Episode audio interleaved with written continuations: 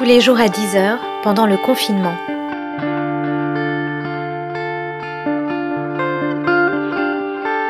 Journal de la peste par Aurélie Ruby.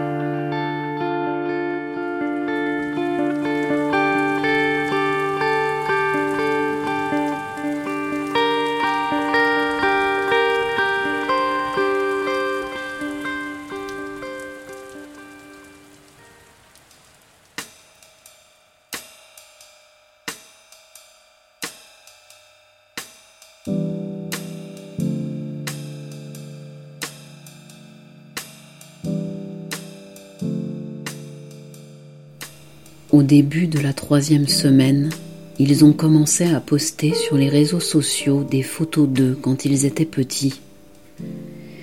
Comme ils n'avaient plus ni de présent ni d'avenir, ils commençaient à se laisser aller à la mémoire, au souvenir d'une enfance perdue et heureuse.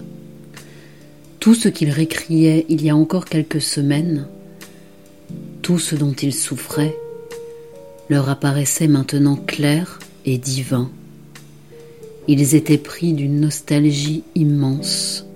Ils auraient donné leur vie pour revoir les proches qu'ils fuyaient il y a quelques mois. S'ils s'étaient forcés à fêter Noël en famille, soudain ils s'en remerciaient secrètement. S'ils avaient décidé pour la première fois de déserter les fêtes qui tournaient toujours mal, ils tentaient de ne pas s'en sentir atrocement coupables. Les photos défilaient sur la toile comme des défis. Exposer son regard d'enfant, c'était comme un dévoilement impudique. Mais soudainement, ce que le gouvernement avait décidé d'appeler par excès d'originalité ou de zèle, par exception culturelle ou tendance poétique, le confinement, alors que le reste du monde utilisait le mot quarantaine, le confinement donc, avait complètement fait fusionner les espaces privés et professionnels. Happé par la peur, chacun traversait ses frontières habituelles. Chacun, s'il revêtait le masque médical, avait bien du mal à faire tenir le masque social. Les professeurs donnaient leurs cours magistraux dans leur lit à des élèves eux-mêmes restés sous la couette, et pourquoi pas puisque l'espace n'existait plus. Les stars donnaient des concerts dans leurs salons sans phare et sans projecteur. Les écrivains donnaient à voir leurs sentiments plus que leurs analyses, on le leur reprochait. Les luttes tentaient de se maintenir à l'intérieur. La parole des médecins et des soignants était devenue publique. On semblait découvrir que les métiers les plus méprisés et les plus mal payés étaient en fait les plus indispensables au fonctionnement de la société. Beaucoup étaient encore sidérés par l'arrêt forcé de leur activité. Les artistes regardaient leur secteur sombrer dans la récession alors que la créativité n'avait été aussi démocratiquement partagée depuis longtemps. Ils envisageaient l'annulation des festivals avec anxiété. La confusion de l'intime et du public était mondiale. Seuls les politiques gardaient leur sens de la représentation habituelle. C'est ainsi qu'on sentait s'instaurer une hiérarchie plus prononcée, car ceux qui faisaient les lois plus que jamais se différenciaient des autres. On se surprenait à espérer secrètement que le virus n'épargne véritablement aucune catégorie sociale. Le futur était devenu flou, le présent anxieux, et le passé s'il était inutile, devint une sorte de doux opium. Ils ne pouvaient plus se prendre en photo les uns les autres. Ils avaient déjà épuisé les selfies en tout genre dans l'espace qui leur avait été donné par les nouvelles lois sanitaires. Alors ils plongeaient dans une mémoire réconfortante. Ils savaient que leur regard déjà avait changé, s'était terni, peut-être à jamais, ou bien peut-être n'était-ce qu'une mauvaise phase. Alors les souvenirs envahissaient l'espace virtuel, mémoire de l'espace mémoriel. Des bouilles d'enfants rieurs, comme s'ils voulaient retrouver leur innocence, leurs yeux de gosse, cette innocence qui avait disparu depuis trois semaines. Ceux qui relisaient les grands textes de la littérature d'après-guerre craignaient le pire. D'autres découvraient les plaisirs de solidarité ou d'intimité jusqu'alors inconnus. Les seuls qui ne sentaient pas le poids nouveau qui ronge la liberté et l'insouciance étaient ceux que la vie avait déjà heurtés en profondeur.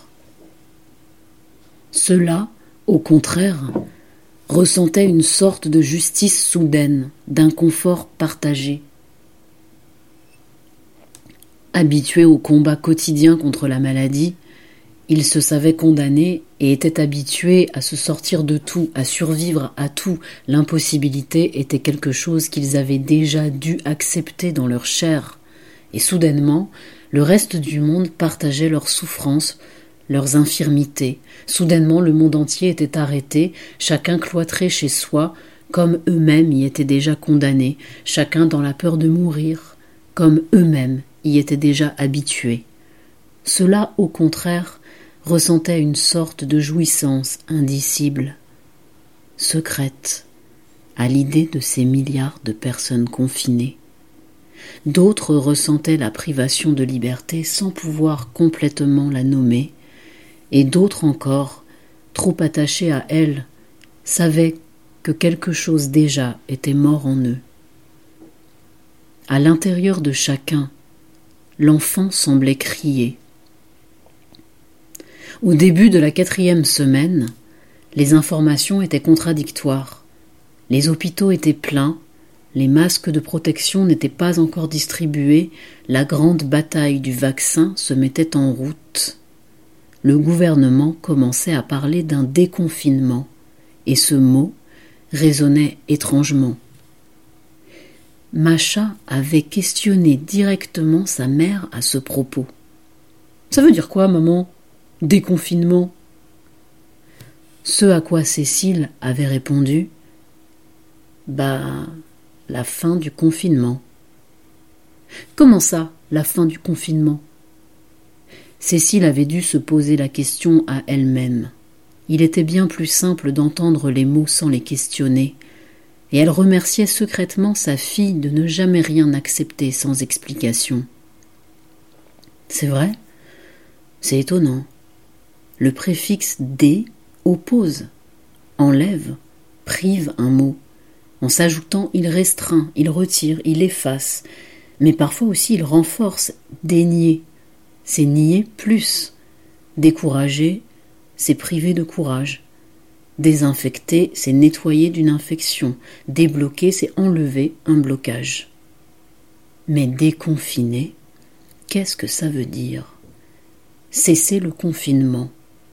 Priver du confinement Ajouter un préfixe pour débloquer une situation. Ah, je sais, maman. C'est comme si on essayait de retirer la confiture sur une tartine de confiture. S'exclame Macha, fière, brandissant sa tartine au-dessus de son bol de lait chaud. Tu sais, maman, la confiture, bah, elle est bien étalée partout, bien confiturée. Et après, si on décide de la déconfiturer, bah, on racle le pain avec une cuillère ou avec un couteau, mais la confiture, elle est bien incrustée dans le moelleux de la tartine. Elle l'a absorbée. Et c'est impossible de déconfiturer complètement. On peut frotter avec une éponge ou passer sous l'eau, mais ça sera, bah, ça sera dégueulasse. Le pain, il va devenir tout mou. On, n'aura qu'à jeter la tartine à la poubelle, hein. Et puis si on n'avait plus rien d'autre à manger, bah, on va juste regretter de ne pas avoir mangé la tartine confiturée. Ouais. Ouais, tu as raison. Elle a pris une autre forme, la tartine. Elle a changé avec la confiture. Alors si on persiste à nier que la tartine ne redeviendra jamais comme au temps de sa nudité avant qu'une main gourmande lui ait étalé la confiote sur le dos, eh bien on risque d'être sacrément déçu. Tu crois que le confinement c'est pareil? Un moment, le déconfinement, c'est la déconfiture de notre société? Déconfiture. Ça veut dire qu'elle est ruinée, c'est un échec, une défaite morale totale pour la tartine. Ma fille, tu es un génie. Est-ce que le déconfinement, c'est pareil? Se dit Cécile. Est-ce que le déconfinement,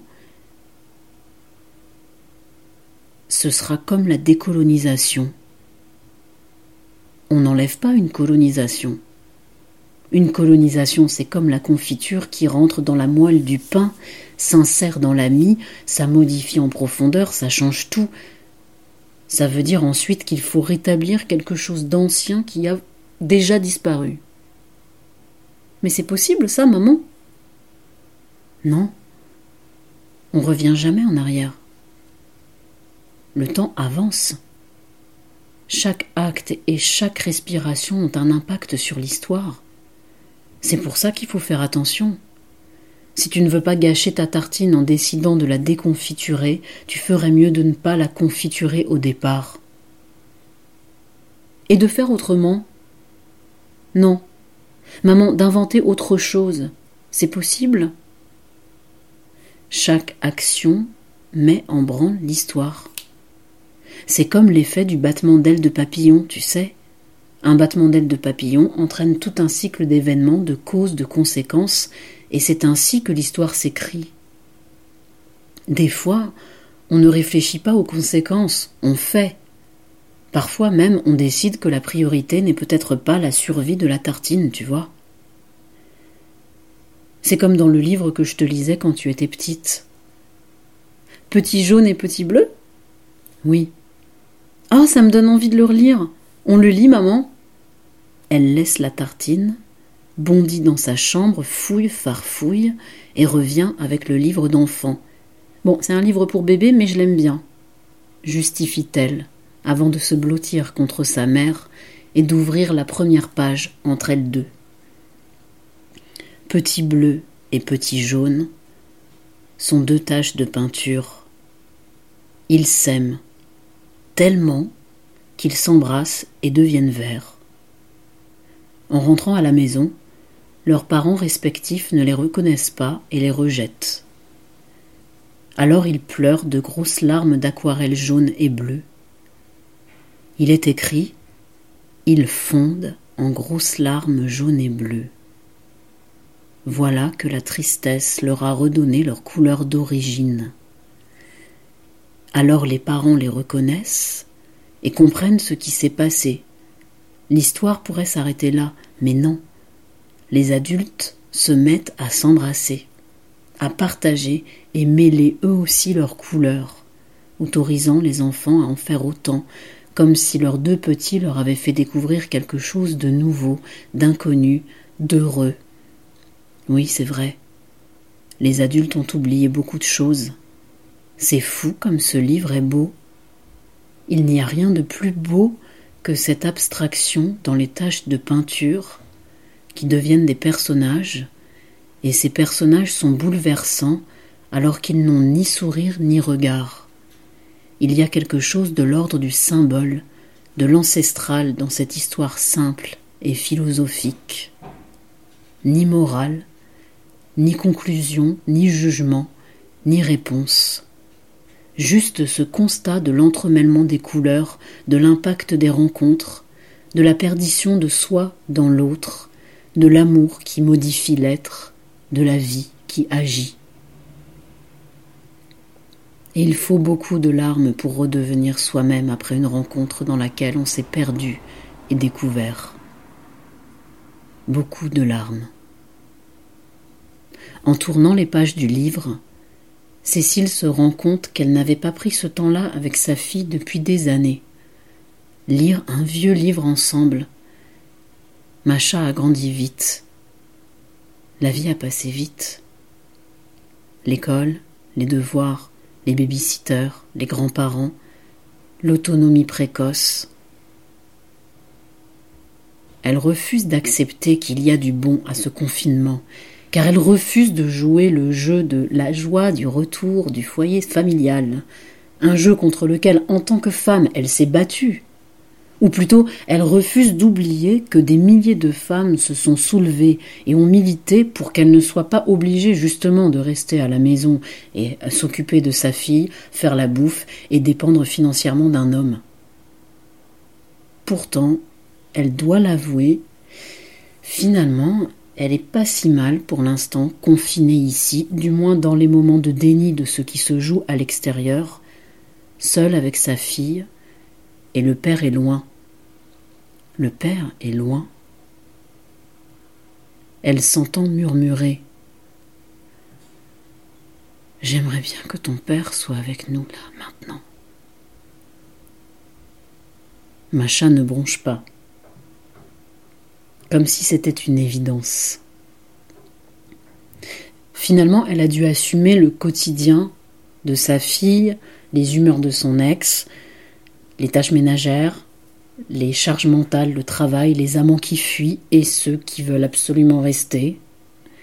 Ouais, je suis une femme de mon temps et maintenant on me refuse l'entrée dans les magasins parce que je suis seule avec ma gamine et que je devrais la laisser seule à la maison parce que les enfants sont porteurs sains ou autant dire pestiférés, on marche sur la tête dans ce nouveau monde. Peut-être qu'on n'a pas suffisamment écouté les enfants, les enfants qui sont en nous. On n'aurait pas dû les oublier. Elle tourne les pages.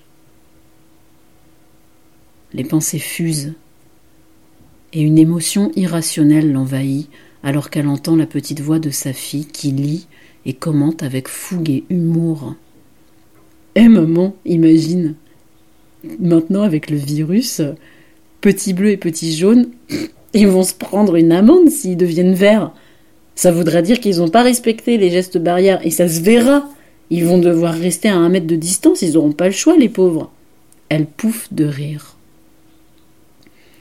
Du haut de ses huit ans intelligents, elle pose son doux regard sur sa mère.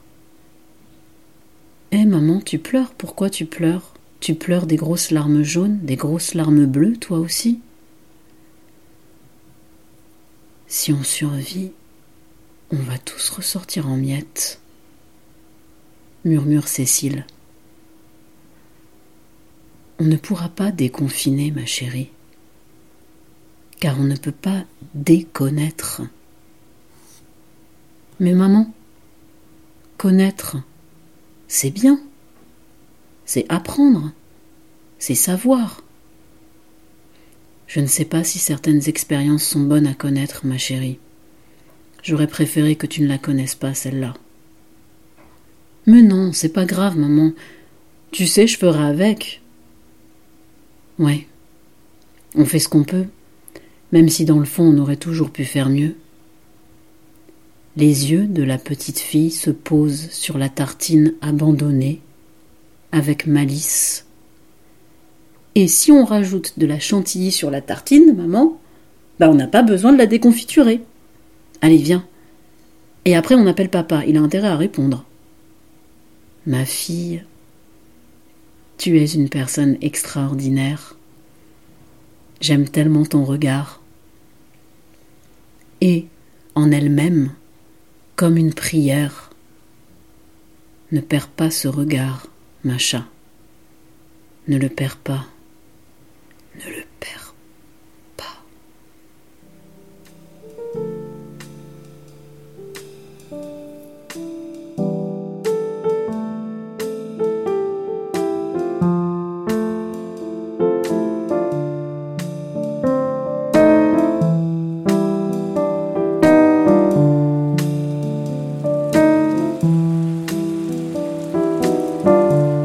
Journal de la peste par Aurélie Ruby.